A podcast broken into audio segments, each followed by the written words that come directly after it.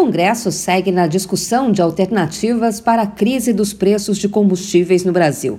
O presidente do Senado, Rodrigo Pacheco, disse nesta terça-feira que está aberto a debater qualquer proposta que diminua o impacto dos preços da gasolina, etanol e diesel, mas defendeu que o caminho seja a discussão de um projeto que cria a conta de estabilização.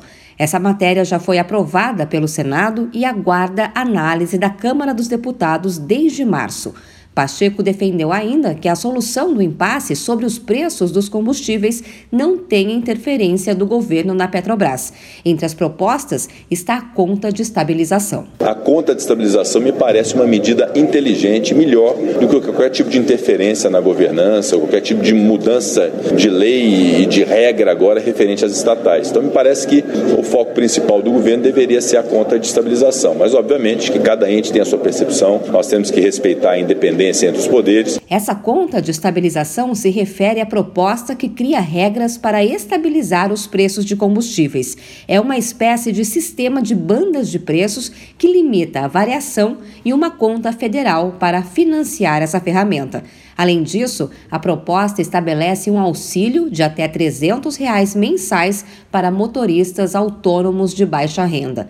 Pacheco acrescentou que essa proposta se soma a outras já aprovadas nas duas casas, como o projeto de lei que reduz o ICMS dos combustíveis.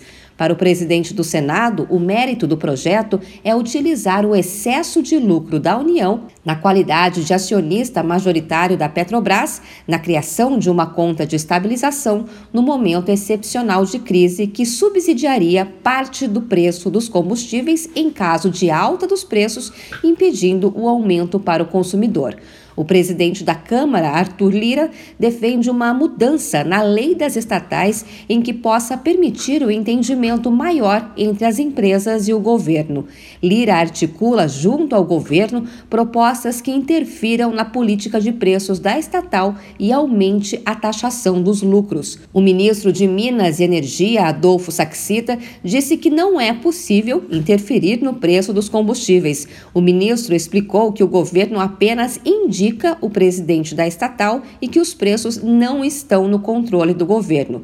Com o pedido de demissão de José Mauro Coelho da Petrobras, o governo indicou Caio Mário de Andrade para o cargo de presidente. Para ele, o indicado do governo satisfaz todos os requisitos. É mais competição. E é isso que o novo presidente e o CA da Petrobras novo irão procurar. Uma empresa que apta a um novo cenário um cenário de mais competição no petróleo e no gás brasileiro. É fundamental trazer competição para o setor de petróleo e gás. Saxida disse que o governo tem trabalhado para tentar reduzir os preços dos combustíveis.